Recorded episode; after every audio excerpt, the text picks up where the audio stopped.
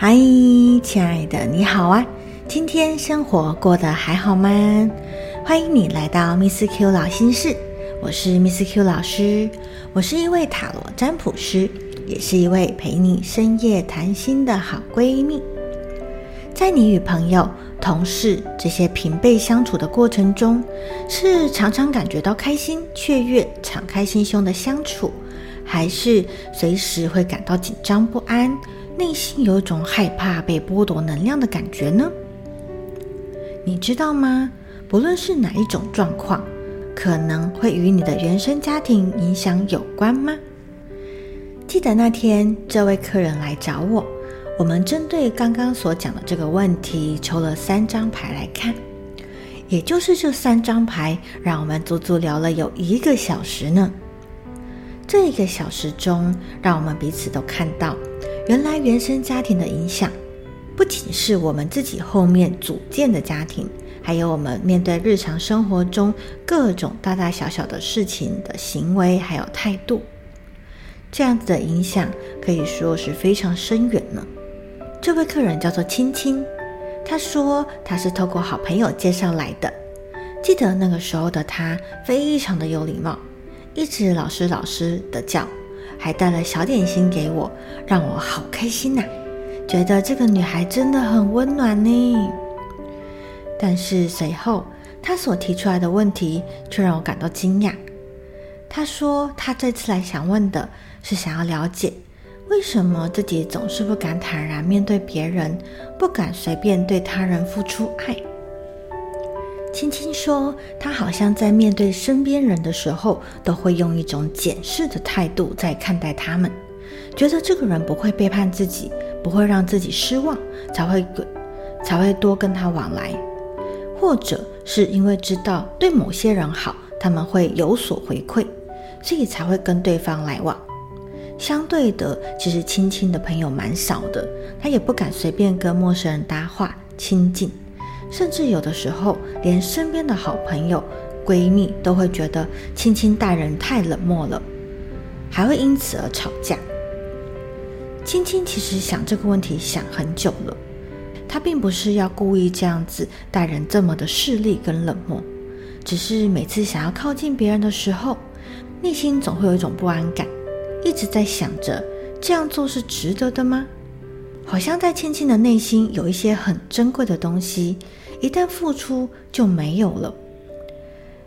但是青青不知道该怎么样寻求这个答案，不知道要怎么做才能让自己可以坦然的去面对身边的人，甚至连怎么样发问都不知道。这一次呢，是因为朋友的分享跟邀请，才来找我聊聊问看看。我听了他的问题，想了一下之后，请他摸着牌卡冥想。亲爱的塔罗牌，我想要知道为何我总是不敢对他人付出爱呢？接着再请他抽三张。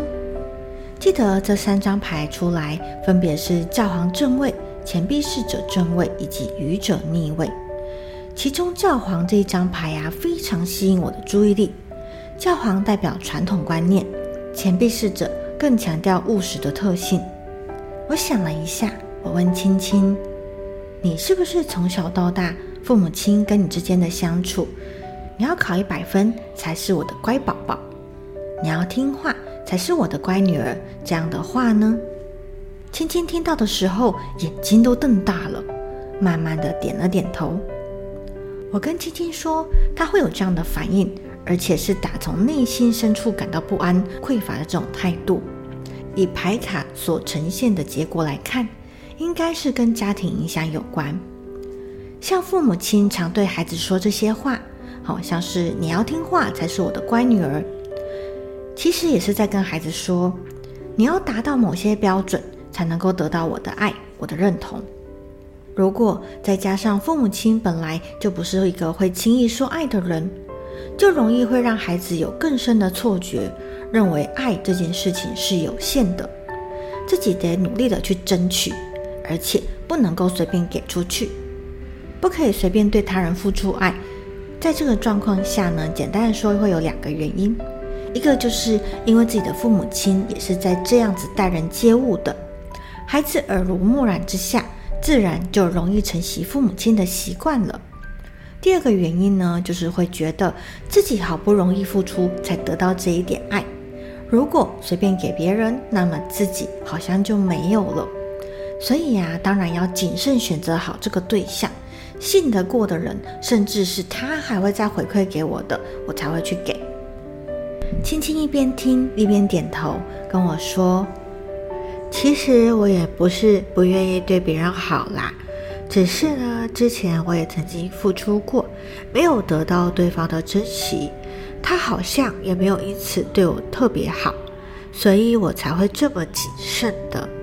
我听完，我跟青青说：“所以你认为你对别人的好，别人也一定要同等甚至同样的热情回应你吗？